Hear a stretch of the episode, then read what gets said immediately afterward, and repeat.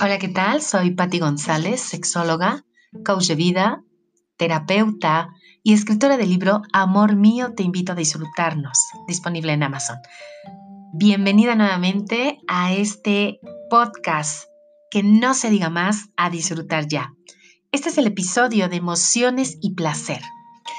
El cuerpo se expresa a través de los sentidos, los cuales representan un puente de comunicación con el mundo, con lo desconocido establecen una manera muy peculiar de codificar y asignar significados a las experiencias.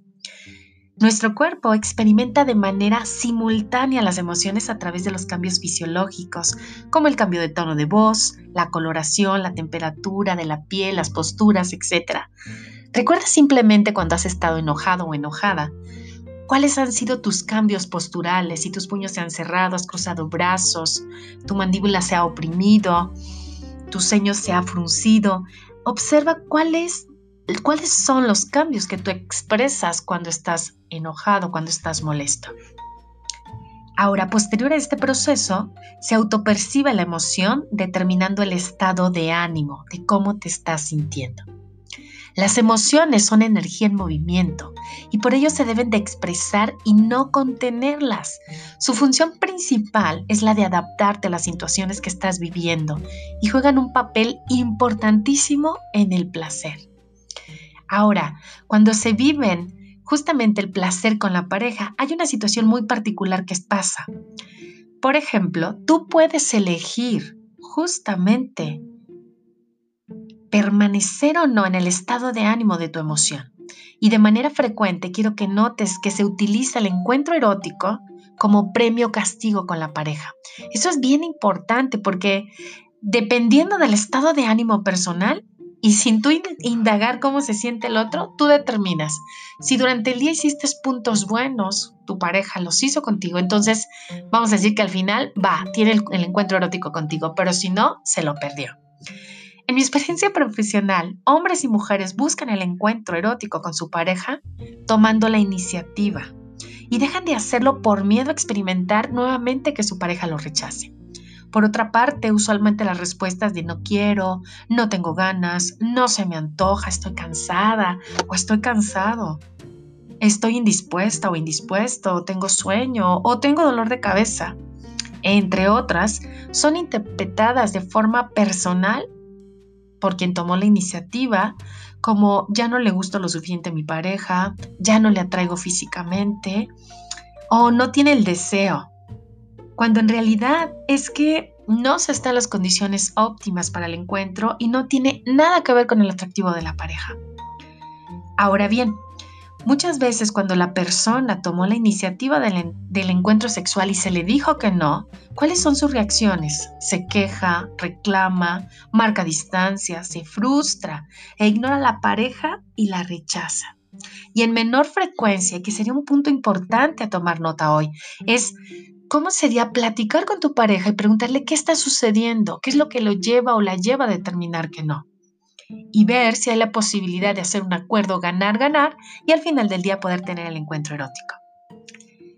Ahora bien, es importante resaltar que detrás de un no, cuando te dicen no a un encuentro erótico, pueden existir emociones negativas bloqueadas, que una vez que las expresas, las liberas, quedas en condiciones de compartir abierta y libremente tu placer con tu pareja.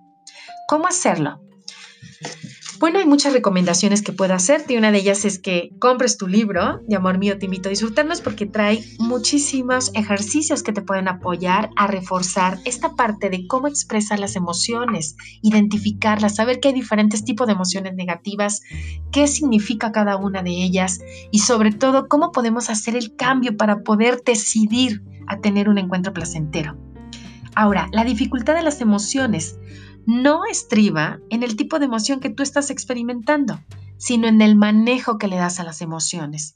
Por ejemplo, cuando una persona se enoja, el mensaje oculto del enojo es la necesidad que tú tienes por afirmarte, por marcar límites ante situaciones que no son de tu agrado. Ese es un importante mensaje que el enojo te está mandando. Ahora, durante el proceso del enojo, las emociones que nosotros estamos sintiendo se expresan también, a través del lenguaje no verbal, con posturas de actitud cerrada, eh, corporalmente tus manos, tus brazos cerrados, mandíbula apretada, etc.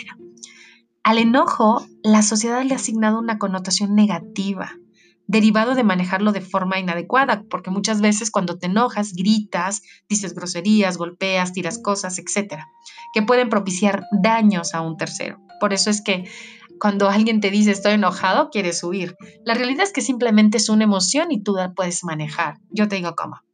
Una manera sana de expresar el enojo es tomar una almohada, un cojín y golpear la cama, el sofá hasta descargar la emoción.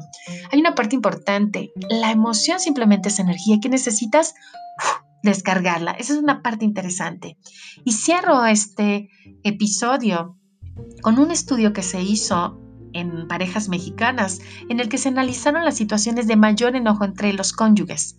Y los resultados establecen que hay una relación entre enojo y la vivencia de la sexualidad, justamente porque los varones experimentan mucho enojo cada vez que su pareja no quiere tener intimidad sexual.